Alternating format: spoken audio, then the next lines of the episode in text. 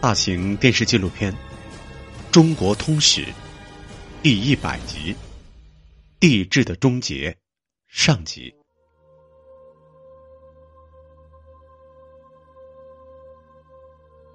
一九一二年二月二十日，紫禁城从睡梦中醒来，一切看起来都很平常，如同人们已经习惯了千百年的生活方式。但对古老的中国来说，这注定是一个不平凡的日子，一个划时代的日子。这一天，隆裕太后带着年仅六岁的小皇帝宣统，连续发布三道诏书，宣告清帝退位，中国结束帝制，将统治权归诸全国，定为共和立宪国体。诏书声称。今全国人民心里多倾向共和，即由袁世凯以全权组织临时共和政府，与民军协商统一办法，总期人民安堵，海域易安，仍和满汉蒙回藏五族完全领土，为一大中华民国。诏书劝诫人民保持冷静，维持秩序，支持新政府。与此同时，清朝政府外务部也向各国驻华公使馆发出照会，宣布清室已自动退位，希望各国承认中华民国政府为合法继任者。清帝宣告退位，标志着统治中国二百六十八年的大清王朝走向终结，而新政府的成立，则意味着一个更大的重大历史转折。这不是数千年来一个王朝替代另一个王朝的轮回，也不是政治权力一家一姓的再一次转换。退位的小皇帝成为中国历史上最后一个皇帝，这是中国历史上从未有过的大变化。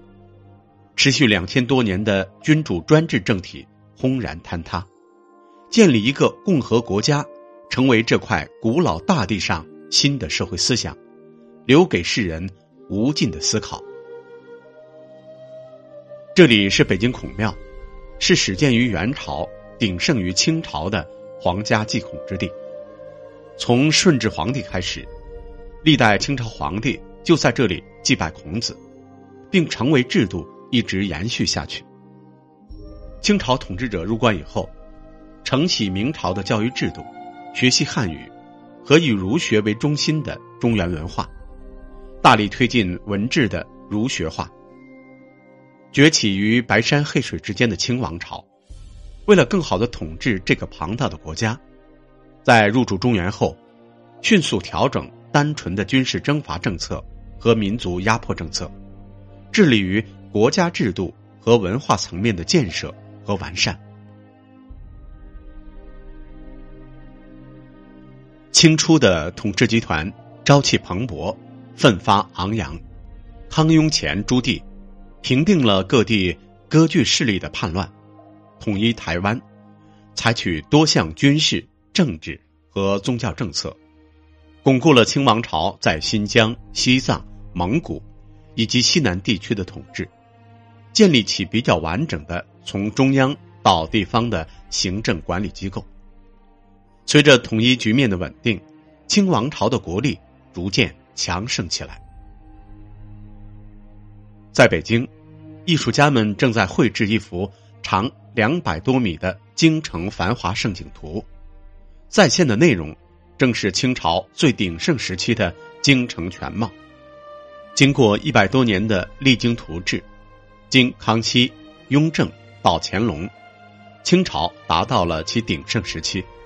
这是一个不逊于汉唐盛世的时代。史称康乾盛世。城市的繁荣、人口的增长、耕地扩大、农业和手工业技术进步、海外贸易的出超，铸就了康乾盛世的物质基础。这个时期，清王朝在政治、经济、社会、文化上都创造出了举世瞩目的成就。同时代的德国哲学家布莱尼茨感慨。中国是一个大国，它的版图不次于文明的欧洲，并在人数上和国家治理上远胜于文明的欧洲。在当时，与西方国家进行的海外贸易中，中国长期处于出超国的优势地位。随着中英贸易规模的日益扩大，除丝绸、瓷器外，中国向英国大量输出茶叶，盛世下的中西文化交流也非常频繁深入，一些西方科技成果在中国得以传播，多种西方颜料也从这个时候传入中国。康熙皇帝非常喜爱这些颜料，他倡导用西方的颜料。结合中国传统的陶瓷制作技术，经过制图、拍图、勾线、彩料、填色、渲染等七十二道工序的制作方法，终于研制出一种中西结合的艺术品——珐琅彩瓷器，专为清宫廷御用。清朝的统治者能接受中英贸易，也能接受西方进口的颜料。但并非所有西方的东西，他们都能接受。一七九三年的一天，正值乾隆八十大寿庆典，以马嘎尔尼为首的英国使团来到中国。当马嘎尔尼登上东方这片大陆的时候，看见的是一个巨大的市场和资源丰富的国度。英国使团代表英国政府，希望与中国。建立符合其利益要求的国家关系，改变中英贸易的失衡状况，让更多的中国人购买西方的商品。出乎英国人的意料，乾隆皇帝对马嘎尔尼扩大贸易的主张不予理会，对在中国领土建立贸易据点的要求更加严词拒绝。马嘎尔尼。也并不是一无所获。在中国，他的使团品尝到了功夫茶，他们把更多的中国茶叶和令人难忘的中国功夫茶的口味带回了欧洲。回国后，他们结合欧洲制茶工艺，调制出口感上佳的红茶。当时的英国以蒸汽机作为动力，从纺织业开始。这种新技术逐渐被广泛应用于采矿、冶金、磨面、制造和交通运输等各行各业。英国成为世界上第一个工业化的资本主义国家。加上地理大发现，英法等国的海外扩张已抵达东南亚、印度等地。西方已经在盘算如何开发中国这个巨大的市场。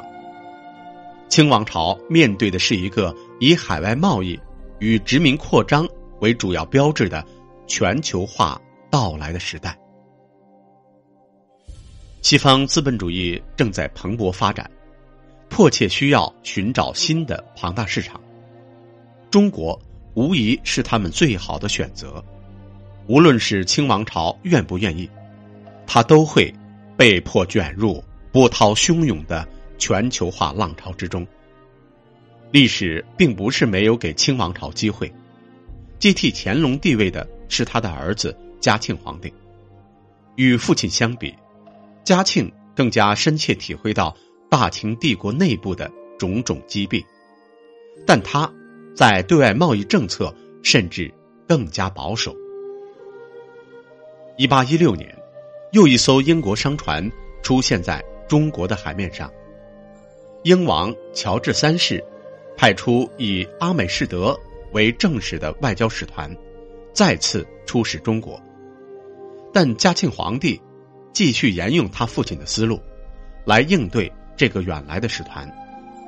连续受挫的欧洲人开始策划以另外的渠道进入中国市场。再大的风浪，也阻挡不住欧洲人。打开中国市场的决心。清王朝虽然拒绝了西方使团放松对外贸易限制的请求，但是西方并没有放松步步紧逼的脚步。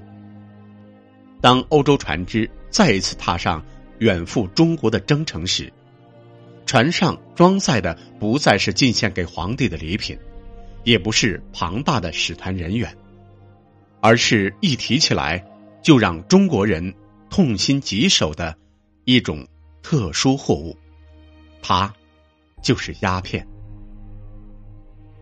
十九世纪二三十年代，也就是嘉庆、道光之际，中国的内外危机开始加深，为摆脱贸易的不平衡。以英国为首的西方列强，肆无忌惮的加强了对华鸦片贸易，输入数量猛增。仅英国一家，在一八三八年到一八三九年度，即高达三万五千五百箱。鸦片的大量进口，让中国的白银大量外流，欧洲人又用这些白银来购买中国的丝绸、茶叶。瓷器等货物，转瞬间，清王朝的贸易顺差变成了逆差，白银外流越来越多，越来越快，中原已无可用之兵，国库更无可用之饷，不平衡造成的矛盾和冲突，最终走向激化，一场战争不可避免。